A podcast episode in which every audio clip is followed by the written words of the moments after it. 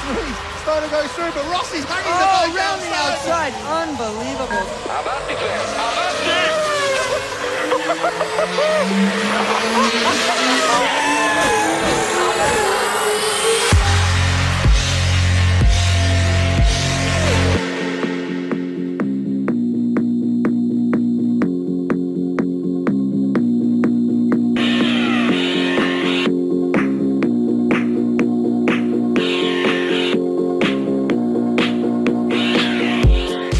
Marca Motor Competición con Jesús Poveda.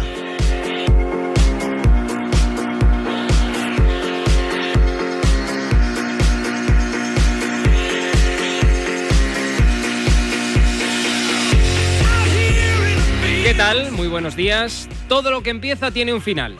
Este es el primer fin de semana sin carreras de MotoGP ni de Fórmula 1. Ya tenemos a los campeones del mundo sobre dos y sobre cuatro ruedas y ya conocemos prácticamente todos los detalles del Dakar 2022. El año ya está hecho, como quien dice. Lo que sucedió en Arabia Saudí el fin de semana pasado nos llevó al éxtasis con un final de carrera y de temporada antológicos. Lewis Hamilton y Mercedes no quieren seguir enrabietados contra Max Verstappen y Red Bull. Lo cierto es que ese final de carrera fue a todas luces irregular cuanto menos, pero fue lo que fue. Un mundial a una vuelta. Y lo ganó Verstappen con neumáticos nuevos. Lo ganó Red Bull por ser más listo. Y lo perdió Mercedes, que a mí me parece que hizo bueno y más que nunca el dicho aquel de dormirse en los laureles. Hoy lo vamos a debatir todo con nuestro equipazo habitual de marcador GP. Puesto que es el último marca motor competición del año y de la historia, quiero cerrar también esto rodeado de amigos, analizando lo que ha dado de sí y lo que dará de sí la próxima temporada de MotoGP. Y de aquellos a los que les guste el Dakar, pues también que opinen. Por cierto, que Jorge Prado ha dejado KTM en el Mundial de Motocross y el bicampeón del mundo de MX2 firma por Gas Gas, fábrica española para ganar el Mundial con un español. Un sueño, vamos. Bueno, vamos a disfrutarlo en todos estos cinco años he estado aquí con vosotros todos los domingos por la mañana. No me abandonéis ahora. Por última vez y para siempre, esto es Marca Motor Competición con la realización técnica de Víctor Palmeiro y con Cristian Fernández en la producción. Abrimos gas. El Campeonato del Mundo de Balonmano Femenino llega a España. Del 1 al 19 de diciembre, disfruta en directo animando a las guerreras y viendo a las mejores jugadoras del planeta en Granollers, Torrevieja, Castelló y Giria. No pierdas esta oportunidad única. Compra ya tus entradas desde 20 euros en marcaentradas.com. Philip of the field. What? Felipe del Campo is in the house. ¿Y para qué? De 7 a 11 de la noche, Marcador con Felipe del Campo te cuenta toda la Champions y la Europa League en Radio Marca. ¿Y cómo dices que se llama el programa? Marcador, el de siempre. Lo que pasa es que ahora cuando es europeo te lo cuenta Felipe del Campo. Philip of the Field. What? Radio Marca. Sintoniza tu pasión con las voces del deporte. Cuidado con la sopa, que quema. Siempre hay alguien que cuida de ti. En Autocontrol, anunciantes, agencias y medios, llevamos 25 años trabajando por una publicidad responsable. Campaña financiada por el Programa de Consumidores 2014-2020 de la Unión Europea.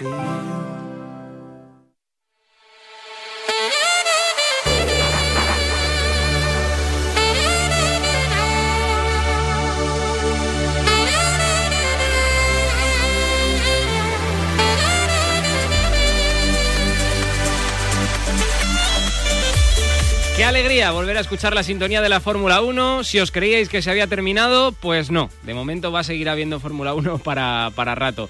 Tengo por ahí a Pablo Juan Arena. Hola Juan Arena, ¿qué tal? Buenos días. Hola, ¿qué tal Jesús? Muy buenas. Preparando ya el marcador, me imagino. Correcto, correcto. Acabamos de terminar eh, marca coches y me pillas yendo a desayunar. Eh, Jo, fíjate, para la tener mal- un ratito de descanso. La mala si, me, suerte. si me llegas a avisar con tiempo, pues me habría quedado ahí. Cierto, cierto, tienes toda la razón, tienes toda la razón. Los atracos de la radio, que ya sabes cómo funciona esto. Voy a presentar al resto del equipo médico también. Eh, Cristóbal Rosalein, hola Cristóbal, ¿qué tal? Buenos días.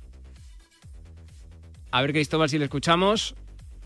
Atención Cristóbal. Hola, hola. Ahí estamos. Hola Cristóbal, buenos días. Buenos días. ¿Qué tal? Pues eh, bien, después de un día de rodaje muy intenso ayer, eh, pues, eh, pues ya un poco más relajado. ¿Qué has rodado? pues eh, una película. Em, sí, bueno, no, es una película, pero pero va a ser bonito, yo creo, con coches de rally, pilotos, copilotos actuales, clásicos. Bueno, eh, interesante, yo creo. Bueno, bueno, y lo veremos en Soy Motor, ¿no? Sí, señor, así será. Pues ahí lo veremos. Y mi Igor Zamorano, hola Igor, ¿qué tal? Buenos días. ¿Qué tal? Muy buenos días, Jesús. ¿A ti en qué te pillamos? En casa, tranquilamente. Estaba em, chequeando el móvil. Desayunando más a gusto que en brazos, unos churritos con, con, café o con chocolate. No, yo, ya desayunado, yo no tengo el problema de Pablo. Ah, bueno. yo los domingos, como suele decir, Día del Señor. Madrugas, tranquilos. vas a misa. Eh, no, Madrugo, pero por las necesidades del guion, que en este caso son las, de las necesidades de mi hija. Así que. Muy eh, padrazo, padrazo.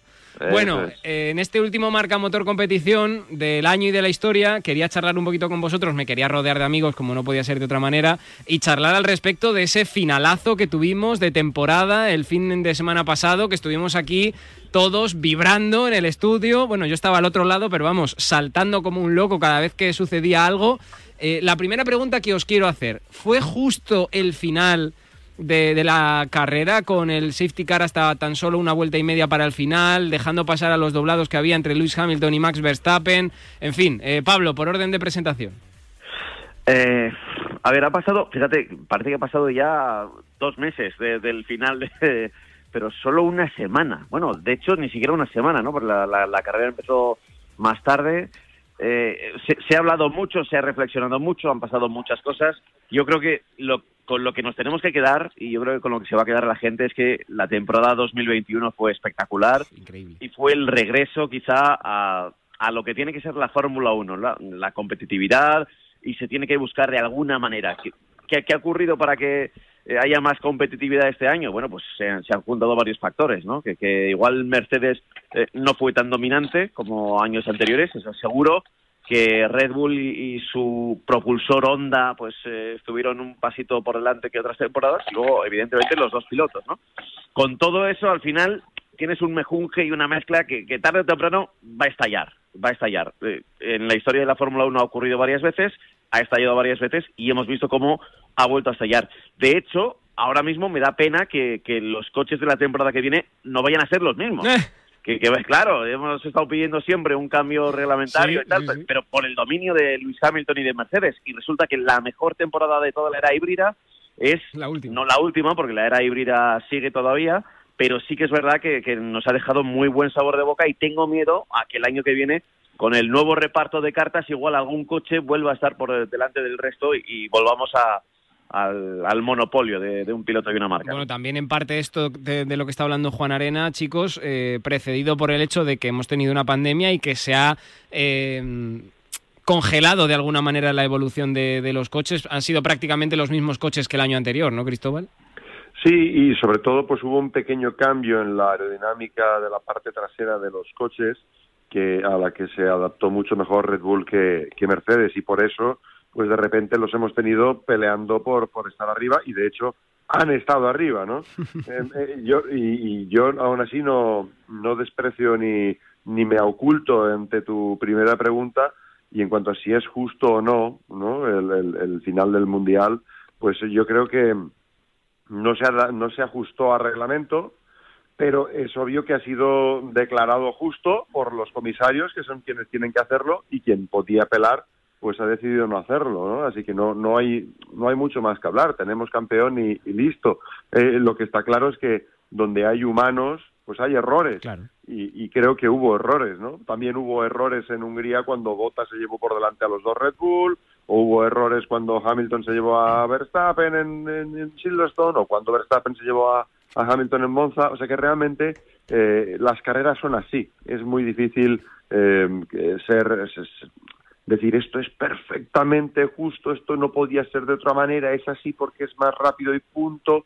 No, eh, aquí estos son eh, carreras de coches eh, que en las que hay personas subidas. Correcto. Igor, tu opinión al respecto de la justicia o no del título de Verstappen. Yo, yo, a ver, el título de Verstappen, la justicia dice que cualquiera de los dos que hubiera ganado el título hubiera sido digno merecedor, han sido los dos mejores pilotos, solo con los dos mejores coches y han luchado a brazo partido hasta la última carrera, ya ni siquiera, hasta eh, los cinco últimos kilómetros.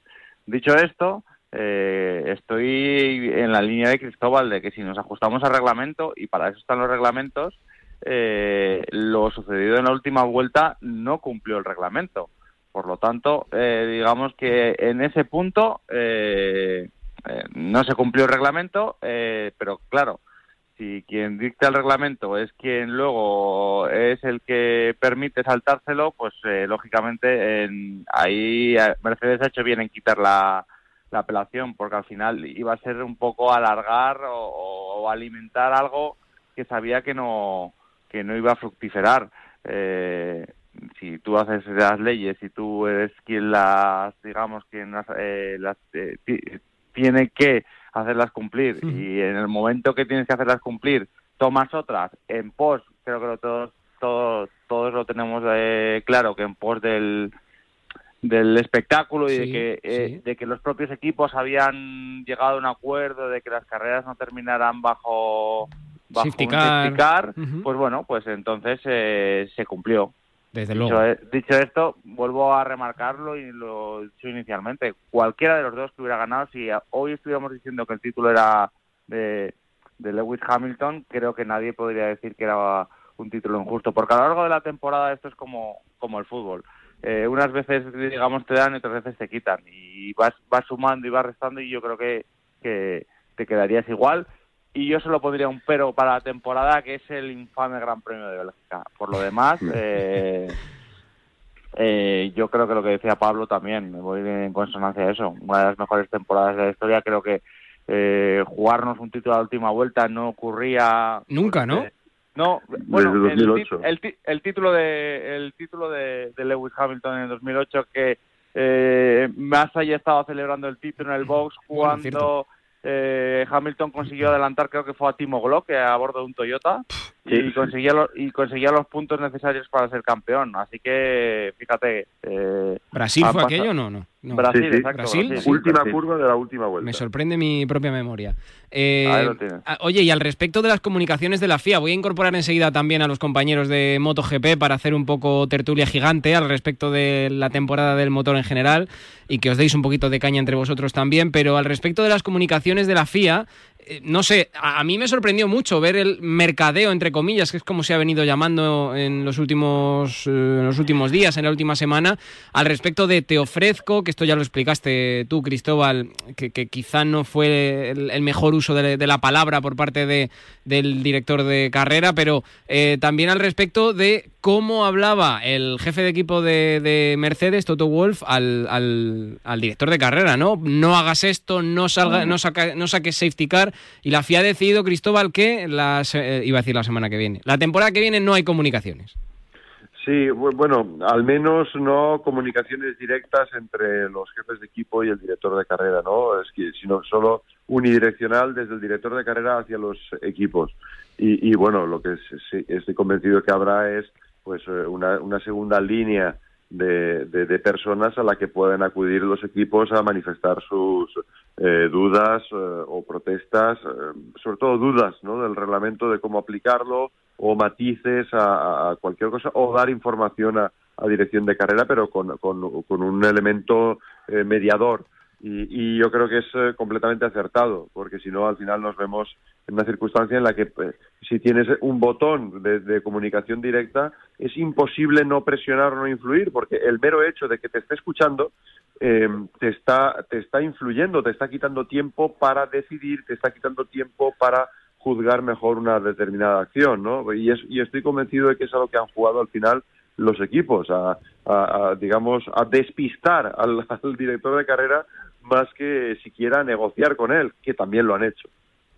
En fin, eso con respecto a todo lo que ha tenido que ver con, con la Fórmula 1, quiero que os quedéis, chicos, porque, eh, bueno, pues tenemos que hablar también, obviamente, de las dos ruedas. Tenemos que hablar de MotoGP.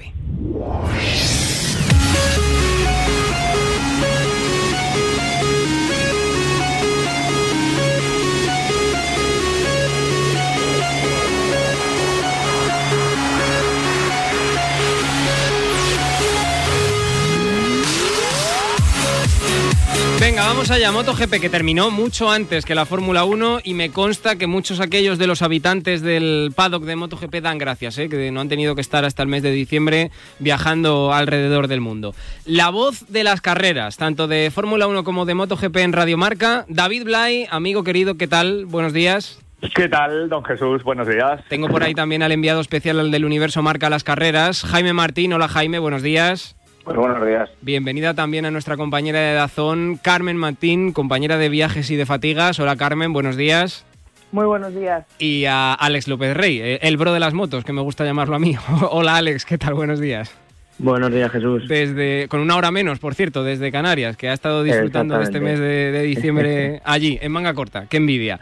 Bueno, eh, eh, eh, bienvenidos. Se han quedado con nosotros, por supuesto, Juan Arena, Rosareni y e Igor Zamorano, que son nuestros hombres de Fórmula 1, pero quería teneros aquí a todos juntos para charlar al respecto de lo que hemos visto durante toda la temporada. En MotoGP, chicos, Blay, la victoria ha sido para... Sois muchos, así que ya sabéis, y nos quedan 15 minutos.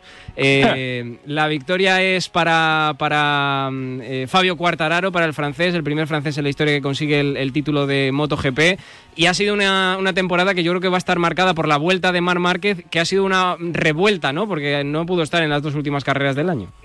A ver, yo creo que eh, esto se parece mucho a la temporada pasada por el hecho de que los referentes no estaban o no estaban a su nivel, es decir, es el año en el que se marcha Valentino y es el año en el que vuelve Marc, pero eh, a mí este Mark, si bien no, no parece tener tanto miedo, me recuerda un poco a las sensaciones del Jorge Lorenzo de la última época, pero como no tenemos tiempo tampoco para analizar mucho, creo que Cuartararo podía haber ganado el año pasado y no fue capaz de asumir esa responsabilidad y este año sí que ha sido capaz de hacerlo.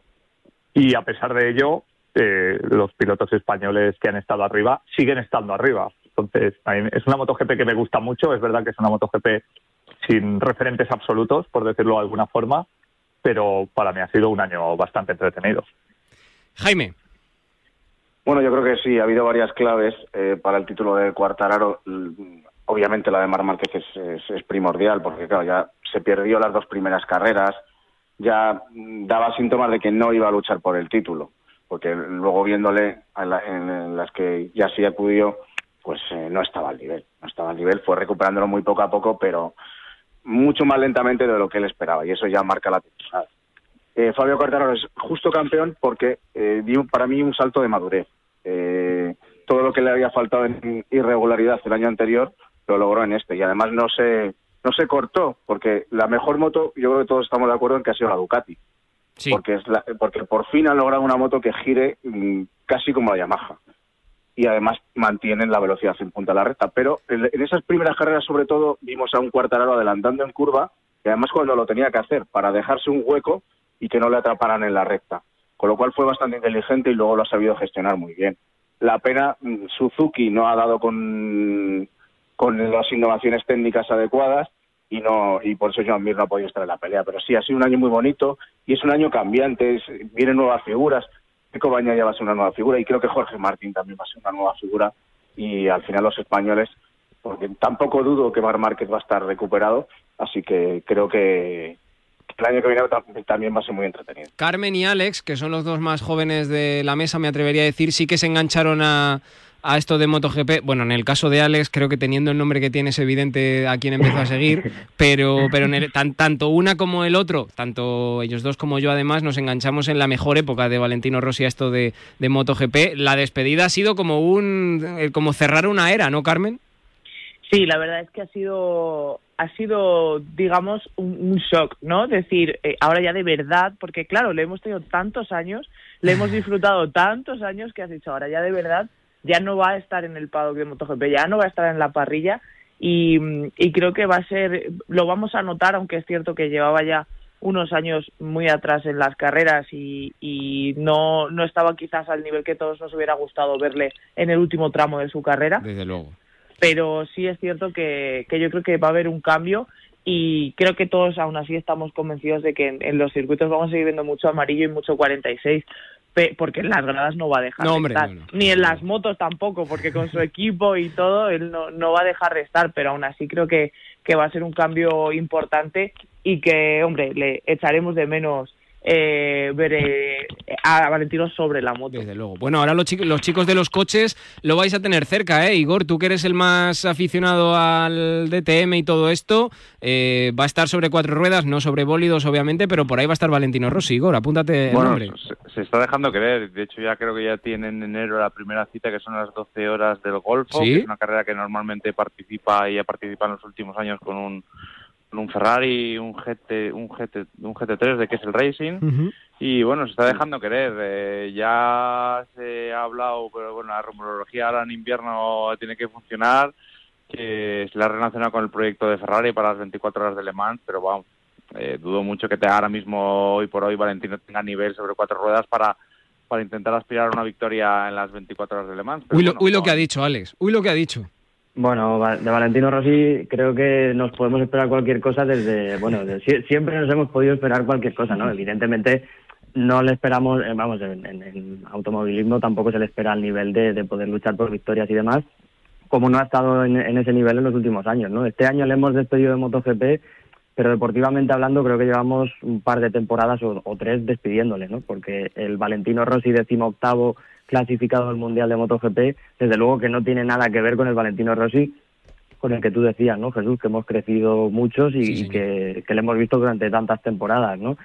Le hemos ido despidiendo. Ya era, el año de tener que decir adiós definitivamente, porque ya no estaba haciendo honor a su historia, ¿no? Pero, pero bueno, evidentemente eh, ver decir adiós a, Valentino Rossi pues es algo que nos ha marcado a todos y los que los pudimos ver en Valencia y ver eh, tener en visión directa esa, esa despedida es una cosa que recordaremos toda la vida, desde luego. Con los palos que me cayeron a mí ya el año anterior cuando dije que se tenía que ir retirando, ¿eh? José Manuel Martín, jefe de deportes de La Razón, ¿qué tal? Buenos días. ¿Qué tal? Buenos días, Jesús, ¿cómo estás? Con los palos que me cayeron, ¿eh? Cuando dije el año pasado que Rossi se tenía que ir ya.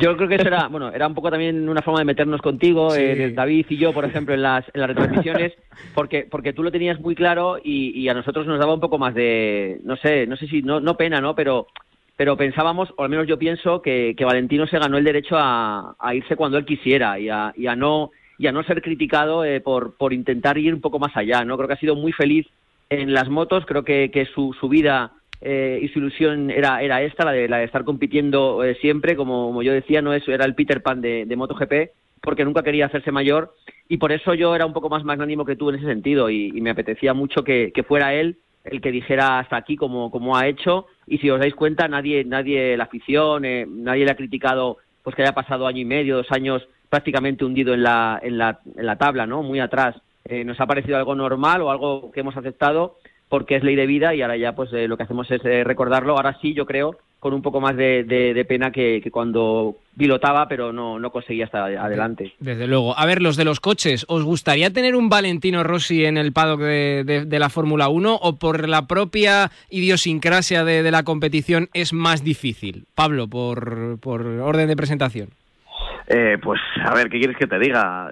Valentino Rossi es una estrella del mundo del motor, pues sería bien recibido en el paddock pero si ya no estaba a tope en las motos, a ver, no, eh, espera, que no me he explicado bien. Me refiero a tener una figura de, de, tantísimo calado y que haya estado durante tantos años encima de, en este caso, de una moto. O sea, por ejemplo, si Ayrton Senna no hubiese desgraciadamente fallecido, eh, quizá habría llegado a ser un Valentino Rossi en cuanto al número de títulos y en cuanto probablemente a, cómo le quería la gente y la cantidad de años que podría haber estado en el paddock, ¿no? Bueno, no lo sé. Fíjate, Lewis Hamilton es el que más títulos eh, lleva ganados junto con Michael Schumacher y, bueno, pues eh, decían que se iba a retirar esta temporada y, podría, de hecho, dicen que si llega a haber ganado el octavo título igual habría anunciado su despedida o no lo sé yo creo que los pilotos de Fórmula 1 cuando llegan al final, fíjate Kimi Raikkonen, no sé si no sé si tienen demasiadas ganas o incluso el público tiene demasiadas ganas de que, de que sigan.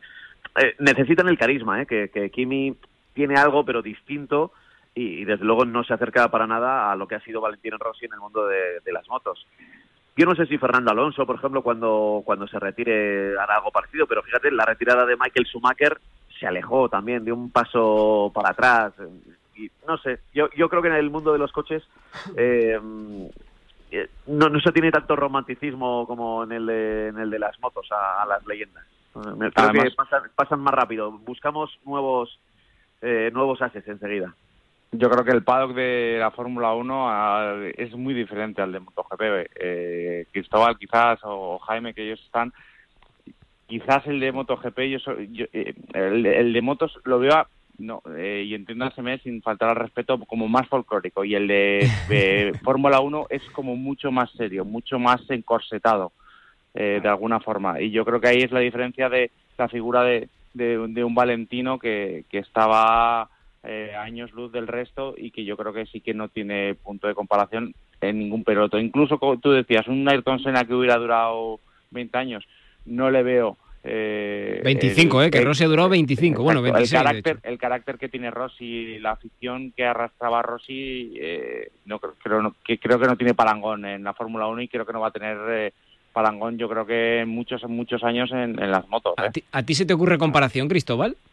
Yo diría que no. Yo diría que, tendríamos que irnos ya muchos años atrás para encontrar, yo que sé, un Stirling Moss, por ejemplo, que en, que en Reino Unido, pues, a pesar de que no ganó ningún mundial, ha estado en el paddock de la Fórmula 1 durante 30 años o 40 años y siempre ha sido recibido con, eh, loas y, como un auténtico ídolo, ¿no? Pero pero es algo muy muy puntual, no, no tiene un, calado mundial como ha tenido Rossi en las motos y, bueno, yo lo, que sí creo es que puede ser aire fresco allá donde vaya en los coches, eh, aunque sea corriendo con un GT amateur, ¿no? En, si, si, llega a correr las 24 horas de Le Mans o, algo parecido, que yo creo que podría hacerlo, pues, pues eso sería fantástico. Pero evidentemente, pues va a ser muy difícil que tenga el nivel para, para pelear por victorias, porque hoy en día la resistencia tiene un nivel increíble, ¿no? Estamos en un momento glorioso y, y, y, además vamos hacia mejor eh, con, con, el tema de Le Mans. Desde luego. Yo creo que puede estar allí, pero no, no, no ser un grande grande en los coches. Oye, eh, voy con las motos ahora y acabamos después con los coches. ¿Qué queréis ver la temporada que viene? ¿Qué queréis contar en, en la radio y en la web de Marca y de Motorbike Magazine y de, y de Dazón el año que viene en el Mundial de MotoGP? ¿Qué os apetece, eh, Blay? Yo, sobre todo, que Mar Márquez encuentre el equilibrio para correr bien. No digo que gane, ¿eh? sino que encuentre ese equilibrio para correr bien. Primero por él y segundo porque va a hacer mucho más competitivo el Mundial. Jaime. Sí, yo creo que en eso estamos todos de acuerdo, porque además le dará más valor a los triunfos de los rivales. O sea, el triunfo de Peco Bañaya en Aragón, con un Mar Márquez apretándole toda la carrera, pues seguro que lo valora mucho más él y Ducati que otros que ha logrado Peco. O sea que la recuperación de Marc es fundamental, además por lo que hablábamos de Valentino Rossi, porque el Mundial está un poco huérfano, necesita ídolos. Y con todos los respetos, pues gente como Bañaya, Mir o Cuartararo mediáticamente no son lo mismo que Mar Márquez. Así que el Mundial necesita esos ídolos. Van viniendo otros, ¿eh? porque no hemos hablado mucho de, Pedro Acosta, pero va a ser un tipo que va, va a estar ahí los próximos años. Pero tiene que... Hi, this is Stephanie from Safeway. Tis the season to be jolly, and Safeway is here to help fill your bellies with good cheer and your table with all the holiday trimmings. Serve up Signature Select Bone-In Classic Ham. Shank Heifer Whole is only 95 cents per pound. Limit 2 while supplies last. Large gold pineapples are $1.48 each. Limit 2. Mix and match Nabisco snack crackers or Ritz crackers. Selected sizes and varieties are $1.49 each when you buy three. Limit 6 total. This is Stephanie from Safeway. Happy holidays. Canastas, triples, asistencias, mates, tapones. El mejor baloncesto se juega en Radio Marca. Sergio Escariolo, Sergio, hola, ¿cómo estás? Muy buenas. Poder eh, volver a codearlo con los mejores. Y en ese momento he dicho, coño, Pablo, pero es gilipollas y vamos a ganar. Bueno, estamos con eh, Sergio Rodríguez. Hombre, siempre quieres ganar todo. La madrugada del martes al miércoles, de dos y media a tres y media de la mañana, saltamos a la cancha de Nos gusta el básquet con Carlos Santos. Recuerda que lo puedes escuchar en podcast cuando quieras y donde quieras.